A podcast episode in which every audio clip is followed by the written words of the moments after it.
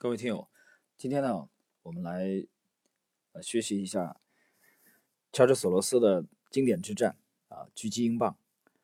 在索罗斯成名啊，其实已经很久了，但是真正让这位这个宏观对冲基金的大师这个名声大噪的，其实就是一九九二年的狙击英镑之战。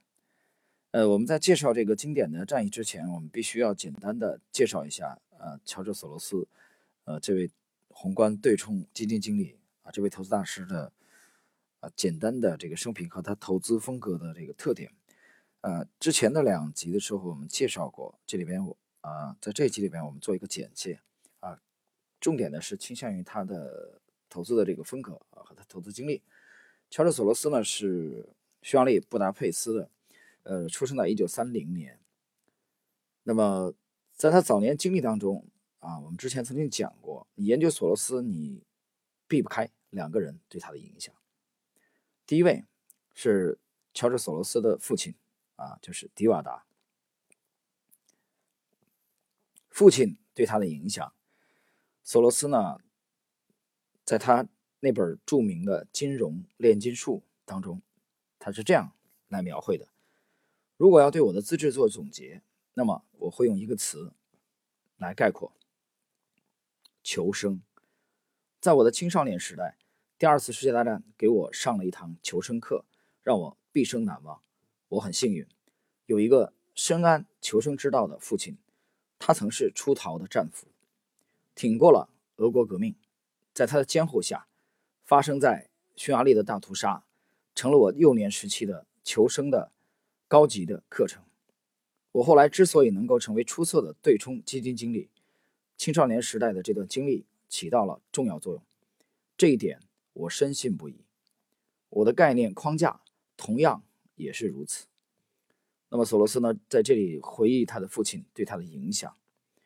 嗯，其实先人对后辈的影响，这个，呃，在许许多多的投资界人士当中啊，都有类似的啊这种。感触啊，就以我最近的这个四五个四五天吧，啊，到北方，呃，去奔丧啊，那么非常不幸啊，在短短的三个月之内，我的三位长辈啊，三位这个亲人长辈相继的离世。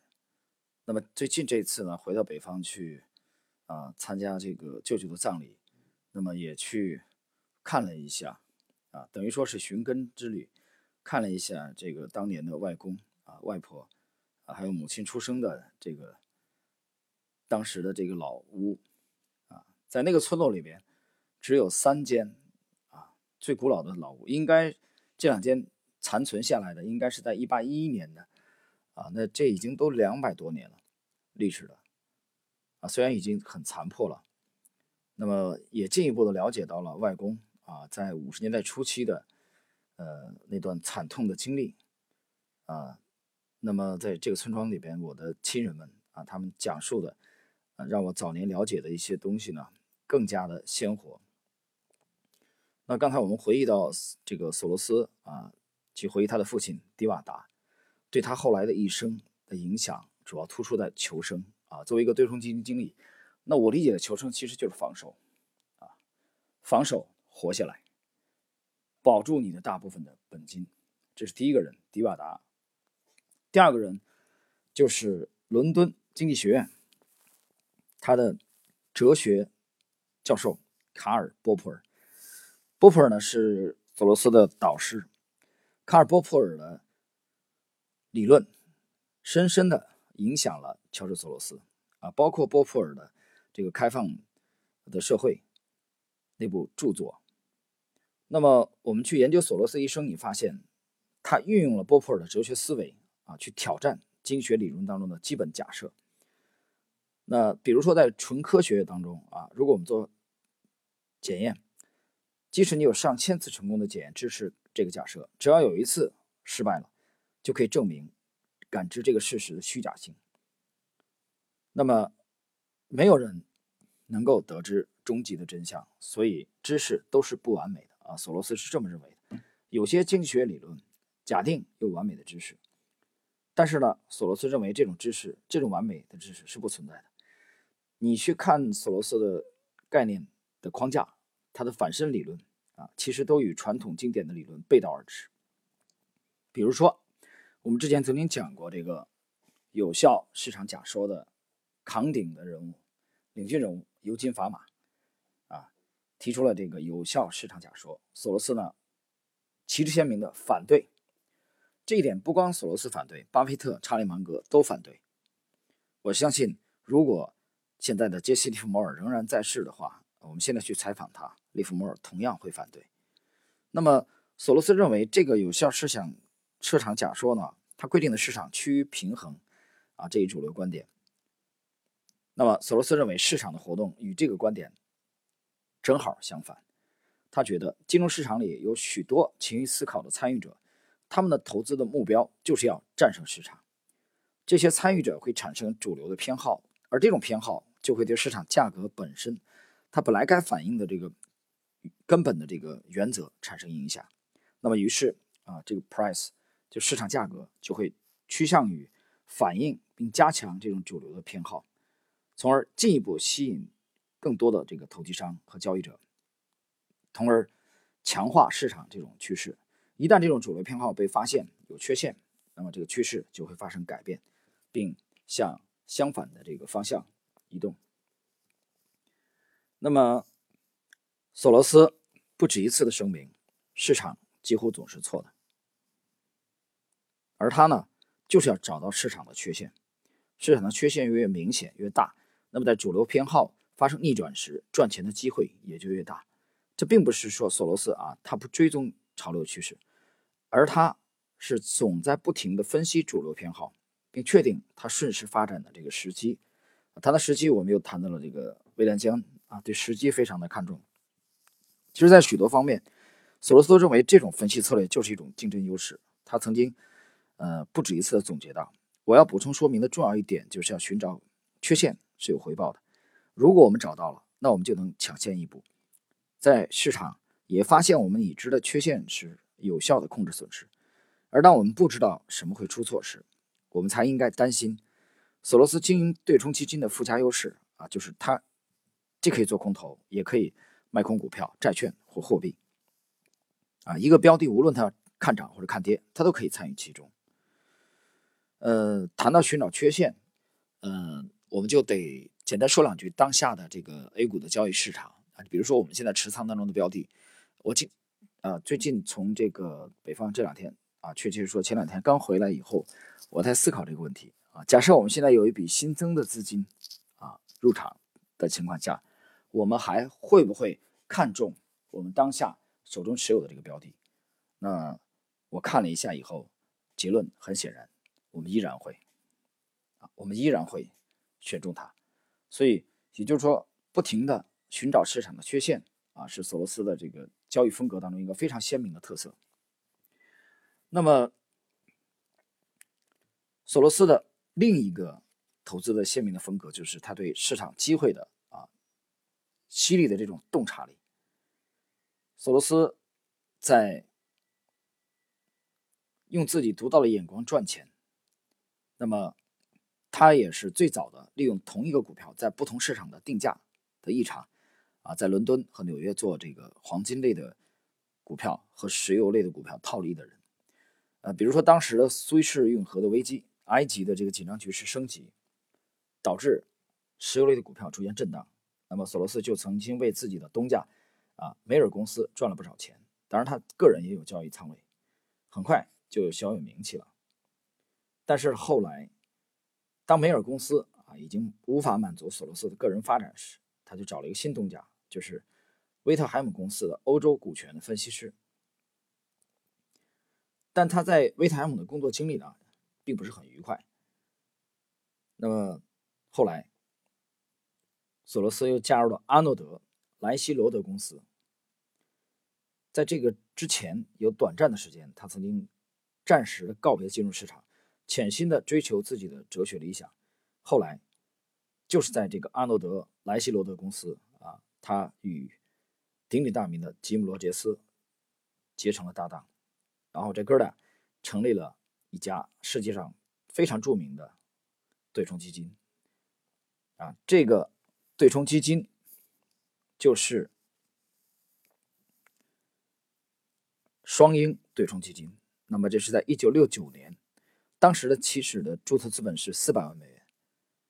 双鹰基金它的优势主要在于它投资的交易范围非常的广泛，它既可以做这个多，也可以做空。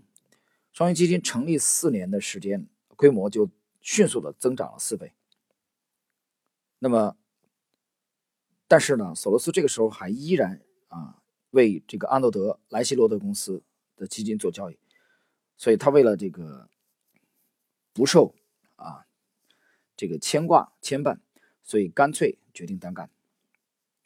那么在成立双鹰的四年以后，一九七三年的八月，索罗斯基金成立，当时管理的资金高达一千啊八百万美元。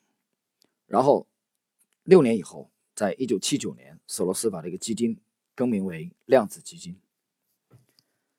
那么索罗斯的基金啊。量子基金从六九年成立到一九八七年啊的数据，六九年成立的第一个年头，一九七零年，量子基金啊增长了百分之十七点五。第二年，一九七一年增长了二十点三，七二年增长了百分之四十二点二，七三年稍微差一点，增长了百分之八点四，七四年。收益率是十七点五，百分之十七点五。七五年是二十七点六，七六年六十一点九，七七年三十一点二，七七年五十五点一，七八年五十五点一，啊五十九点一。这个啊七九年五十九点一，八零年一百零二点六啊，全是正收益。大家注意，从这个六九年成立以后啊，从七零年开始，一直到八零年。啊，十一年的时间全是正收益，而且收益率非常惊人。但是，一九八一年出现了负收益，八一年的收益是负的二十二点九，八二年正的五十六点九，八三年二十四点九，正的，八四年百分之九点四啊，正这一年挣的不多。八五年一百二十一点一，八六年四十三点五，八七年百分之二十九点四。你注意啊，八七年这一年是美股大股灾。在这种情况下啊，能有百分之二十九点四的收益率，啊，是一个非常不错的业绩。那么，我们讲到了索罗斯与吉姆罗切斯搭档，这里边我们要谈一下这两位投资大师的这个区别啊。他们的区别其实在于，他们对基金的规模啊，两人有一定的分歧。那么，在双方共事了十年之后啊，在基金规模的扩张啊，到底是快速扩张啊，还是保守一些？还有去甄别啊、塑造、培养员工的等等方面产生了分歧。那么最终啊，哥俩决定解散。啊，罗杰斯呢不喜欢啊把这个规模基金规模放得过大啊，他他比较喜欢把规模维持在一亿美元左右。但是乔治索罗斯却渴望。将基金做得更大、更好。那么，吉姆·罗杰斯呢？认为少冒一些风险，保住他们的财富。但是，索罗斯更愿意冒险。所以，这种情况下啊，两人决定分道扬镳。那么，吉姆·罗杰斯离开量子基金以后呢？索罗斯又物色了另外一名。搭档，这个搭档也同样同样非常有名。这个人的名字叫维克多·尼德霍夫。维克多·尼德霍夫呢，在全球的这个对对冲基金界也是鼎鼎大名。他出了有相关的这个回忆录，啊，大家可以去网上搜一搜。那么，但是后来啊，维克多·尼德霍夫还是失败了，被索罗斯解雇。九零年，啊，一九九零年，那么。吉姆·罗杰斯，啊，这个乔治·索罗斯呢，他看中了斯坦利·屈克米勒。这个我们在九大投资基金经理访谈录当中有过啊精彩的这个介绍啊。这位后后辈，其实这个斯坦利·屈克米勒他原来是一个数量分析专家啊，他是哈佛大学统计学和经济学的学士学位，也获得了芝加哥大学的博士学位。一九八二年，斯坦利·屈克米勒离开了自己的 NEZ 商品公司，加盟索罗斯的量子基金，并且他开始全面接管基金的所有固定收入和外汇交易业务。那么，这位对冲基金经理啊，爱好非常广泛，他同时还是一位世界水平的壁球的选手和一位才华出众的这个这个棋手。那么，斯坦利·屈克米勒最大的特点啊，我们这里要简单讲一下。他最大的特点就是从看似毫无关联和规律性的市场中赚取大量的啊这种零散的这种利润。但是这种交易风格在趋势性很明显的市场当中呢，并不是特别的适用。但是乔治·索罗斯对他非常的欣赏啊，也非常认可。那么，在一九九二年，啊，狙击英镑的时候，斯坦利·屈克米勒他担任了量子基金的这个基金经理，而且做空英镑是首先是斯坦利·屈克米勒的策略啊提出来的这个想法和主意。但是，当索罗斯了解到斯坦利·屈克米勒的仓位以后，啊，他非常不满。他认为这笔交易瞄准了这个英镑的要害，可能会一击致命。但是索罗斯嫌这个仓位远远不够。啊，在九大投资基金经理访谈录当中，我还记得那个精华解读当中，索罗斯反问斯坦利·屈克米勒：“啊，你把这也叫做仓位吗？”结果斯坦利·屈克米勒在索罗斯的鼓励之下，把原来做空沽空英镑的四十亿。英镑的这个仓位提高到了一百亿英镑，所以斯坦利·屈克米勒后来回忆索罗斯的这个特点的时候，他讲过风格能力、聪明睿智、临危不乱、独具慧眼、批判的分析精神等等等等。但是最令他倾倒的索罗斯的特点，他认为还是索罗斯勇敢的扣扳机的这种精神，就是他凭直觉和无畏。把交易做大做强。那么，索罗斯难道真的是仅仅凭直觉吗？我们去研究一下索罗斯的这个交易风格，你会发现，并非仅仅如此。索罗斯的投资风格里面有一个特点，我们刚才讲了，他主要是为了找缺陷、市场的弱点和缺陷，但同时呢，他强调这个速度要先人一步，就是先人一步抓住机遇，在市场。当中的许多的交易交易员、超级交易员没有意识到这是一个市场的弱点，意味着有丰厚利润的时候，他已经开始行动了。所以你去看一下索罗斯曾经做过的这个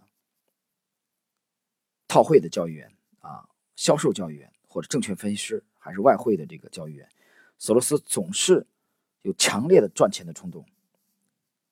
那么他在他自己的反身理论对交易进行指导。对风险和潜在错误进行评估之后，来决定交易规模。那么，大家看一下啊，索罗斯的几十年的交易生涯，我们认为他绝不仅仅是凭直觉。那么，斯坦利·屈克米勒把它总结为直觉，实际上已经是在反射性理论、索罗斯的理论、哲学、交易框架基础之上形成的一种交易本能而已。我们这种这种本能，其实更多的是来源于他后天的啊这种历练。那么，索罗斯呢，用他的一生的这个出色的投资业绩，已经证明了自己的反射理论的可行性。那么，这里边呢，大家注意，人类的行为呢，确实会表现为啊趋势，在某些阶段，但是呢，人的天性啊趋向于喜欢一夜暴富。来发横财，投资的时候呢不求甚解。人类同样还会不断的表现出惊慌，或者做出毫无逻辑的事情。那么，索罗斯的反身性这个投资理论的特点就是这些人类特性的总和啊。索罗斯用直觉去评估人性啊被脱离的程度，并且敢于通过冒险来加强直觉，并且最终下注啊来获取巨额的利润。那么在本集啊，我们讲索罗斯的这个经典之战——狙击英镑啊，实际上是做空英镑的第一集的内容啊，我们主要是介绍一下乔治·索罗斯的主要的交易风格特点啊，和他在狙击英镑啊，我们讲之前介绍他的交易风格啊，为我们下一集的内容啊做一个铺垫。好了，朋友们，今天呢，我们这集内容就到这里，在下一集我们将具体的讲解乔治·索罗斯的经典之战，他是究竟是如何与斯台屈克米勒联手，把一百亿沽空英镑的仓位啊，创造出了巨额的利润。打垮了这个英国的央行。好了，朋友们，今天我们第一集的内容就到这里啊，在后续我们将更新索罗斯经典之战的啊下集的内容。今天我们就到这里，谢谢。